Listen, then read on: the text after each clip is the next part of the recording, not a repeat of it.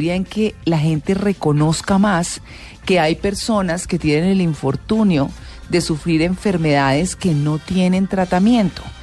Y lo peor de todo es que no lo tienen porque los laboratorios no le gastan dinero a investigar enfermedades que sufren muy poquitos. Esa es la verdad, esa es la verdad. Es muy complicado. A veces encuentran unas medicinas que funcionan para esas personas pero porque es un accidente dentro de otra investigación. Entonces, dentro de otra investigación van probando y, en esas pruebas se encuentran con que da resultados a otra enfermedad, no a la que están, en la que están enfocados. Y pues sucede eso. Y es un pesar. Hay gente que sufre mucho, hay cosas que son muy complicadas. Pero bueno, así es la vida y así estamos. Han ido ganando terreno, como les decía, y cada año celebran el Día Mundial de las Enfermedades Huérfanas. Su nombre lo dice todo. Así que hemos invitado a Luz Victoria Salazar, ella es directora ejecutiva de ACOPEL, que es la Asociación Colombiana de Pacientes con Enfermedades de Depósito Lisosomal y parte del comité organizador del evento. Luz Victoria, muy buenos días. Muy buenos días, María Clara. Bueno, bienvenida y qué difícil, la verdad, tener que decir o hacer una introducción en la que es más o donde eh, es más importante tener ganancias económicas que buscar cómo una persona puede vivir en unas mejores condiciones por X o Y padecimiento que no tiene un tratamiento. Eh, María Clara, qué buena descripción haces del tema eh, eh, con este inicio. De verdad que, por fortuna, lo más importante que yo encuentro hoy es que sí se ha ido ganando terreno hace 20 años que fue mi inicio en este tema, las enfermedades huérfanas ni se mencionaban siquiera, nadie sabía qué era, pero por lo menos nuestro país ya ha ido ganando terreno. Hay en Colombia 2.149 enfermedades consideradas huérfanas y lo que tú decías, de esa yo creo que menos del 10% tiene la fortuna de poder tratarse. Mm. En los otros, los pacientes están, eh, digamos, condenados a ver el deterioro de, de su salud sin una oportunidad más que un cuidado paliativo. Claro, yo le quiero preguntar, eh, porque hablábamos que usted es directora de, ejecutiva de ACOPEL, y una de, de, las, eh, de los significados de ACOPEL es enfermedades de depósito lisosomal. ¿Qué es eso? A ver, eh, en, el lisosoma ocurren unos errores que consisten en la no producción de una sustancia. Como no se produce la sustancia que era la encargada de eliminar desechos del lisosoma, se producen depósitos. ¿Qué es el lisosoma? Y hay varias, el lisosoma es una parte de la célula. Ya y hay varias enfermedades que tienen origen en esa mínima parte, mm. que es el lisosoma, y los depósitos son distintos y las enfermedades son distintas.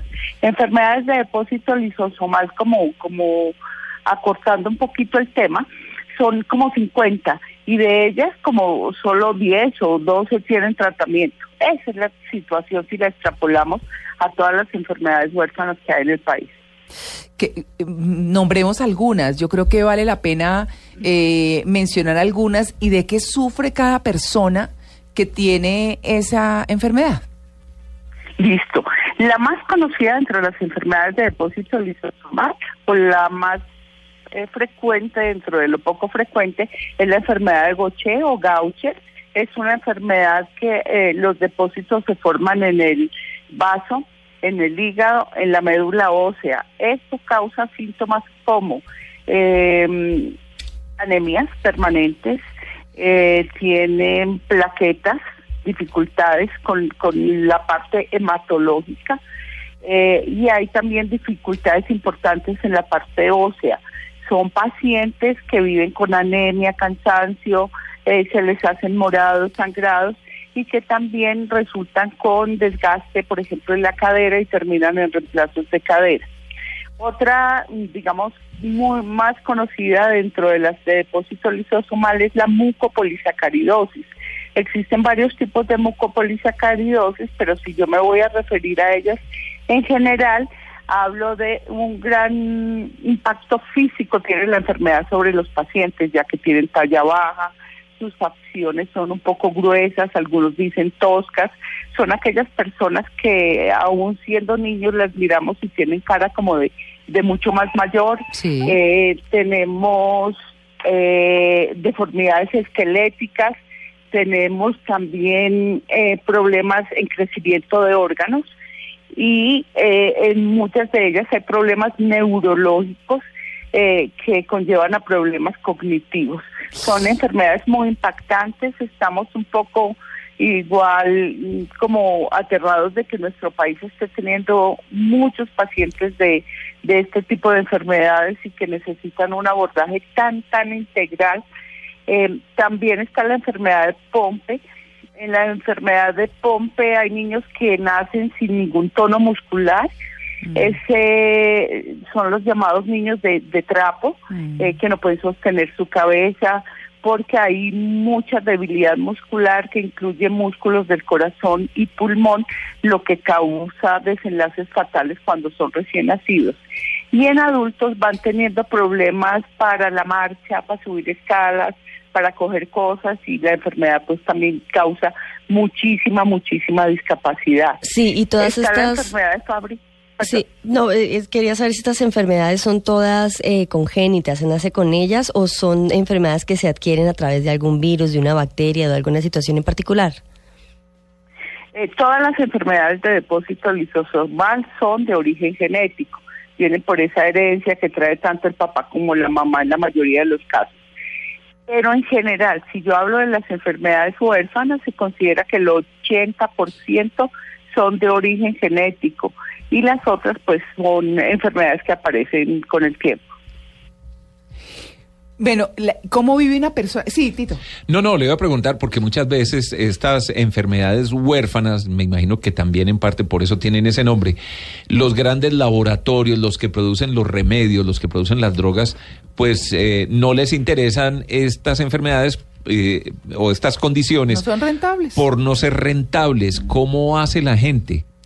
Para sus tratamientos y para poderse curar. Y es que, y complementando, porque eso quería preguntar, ¿cómo vive una persona de esas? O sea, con una esperanza de nada, si no tiene ni siquiera un paliativo, porque hay enfermedades que se han investigado y que por lo menos la gente dice, bueno, me tomo esta pepita o me tomo este jarabe o me hago, me aplico esta inyección, qué sé yo. Pero, pero ¿cómo vive complementando un poco lo que está diciendo Tito? Qué cosa tan desesperanzadora. Claro. Entonces, digamos, hay dos caras de la moneda. Aquellos que tienen la fortuna de tener cómo tratarse y conseguir esa esperanza de vida. Mm. Em, por ejemplo, hay un, algún paciente puede pasar muchos años de su vida eh, condenado a mirar su deterioro y ¡pum! se prende el bombillo y aparece un medicamento y lo que hay que hacer y lo que él quiere y quieren hacer todos los que tienen esa patología es conseguirlo a como de lugar porque es su única esperanza de vida y cómo llegan de pronto a que a ese paciente se le prenda la lucecita. Y lo decía María Clara ahora que pues eh, yo lo digo es como que si vienen eh, investigaciones eh, de la academia en universidades que van concretándose y entonces ya los laboratorios consiguen esas investigaciones las acaban de desarrollar y las vuelven un producto. Realmente el interés hace unos años, hace 20, era casi nulo para eh, desarrollar un producto para estas enfermedades. Lo más extraño es que esto ha ido cambiando tanto con el tiempo ¿Ah, que hoy los laboratorios hay muchos queriendo investigar en enfermedades huérfanas y queriendo tener productos para enfermedades huérfanas porque encontraron la forma de tener un negocio rentable. Ah, pero eh, estamos con tratamientos realmente muy costosos, muy costosos porque es producir y desarrollar un producto para muy pocas personas, pero son las únicas oportunidades de vida. Digamos que el tema del negocio y cómo comprar eso tan caro, pues digamos que no tiene que ser una carga para el paciente. Mm. Eso tiene que ser negociación de estados y laboratorios y digamos estar un poco ajeno, porque yo no escojo de qué enfermar. Y la otra cara de la moneda es, eh, yo tengo una enfermedad.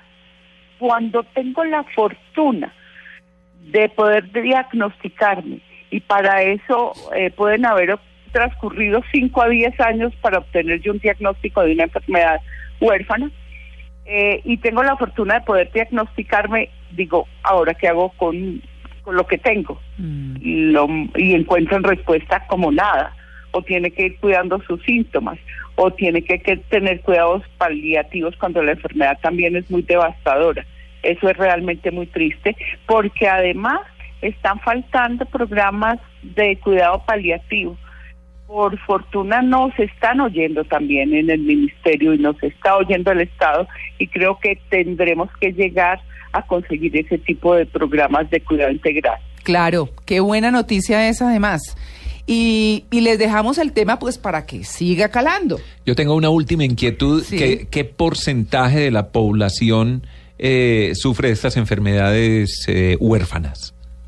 Bueno, cada país determina cuál es la frecuencia o prevalencia en términos pues más técnicos eh, para considerar que una enfermedad es huérfana. Nuestro, por ejemplo, Europa dice que eh, una enfermedad se considera huérfana cuando se presenta un caso por cada dos mil habitantes.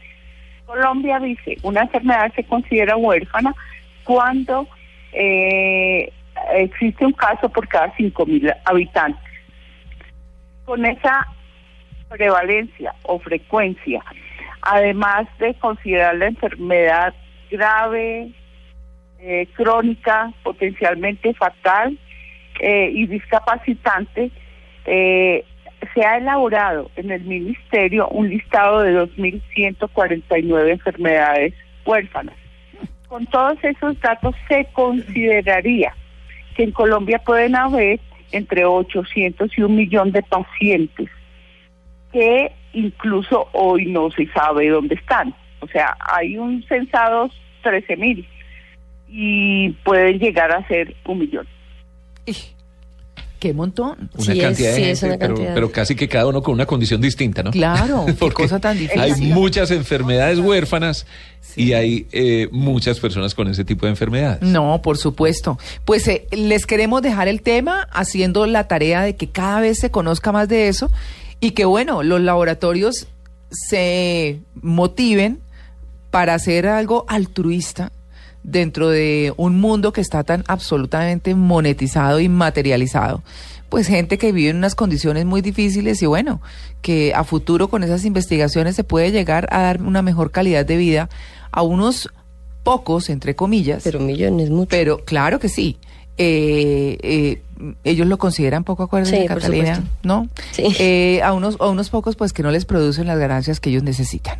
Muchas gracias, Luz Victoria, por atender esta invitación de En Blue Jeans de Blue Radio.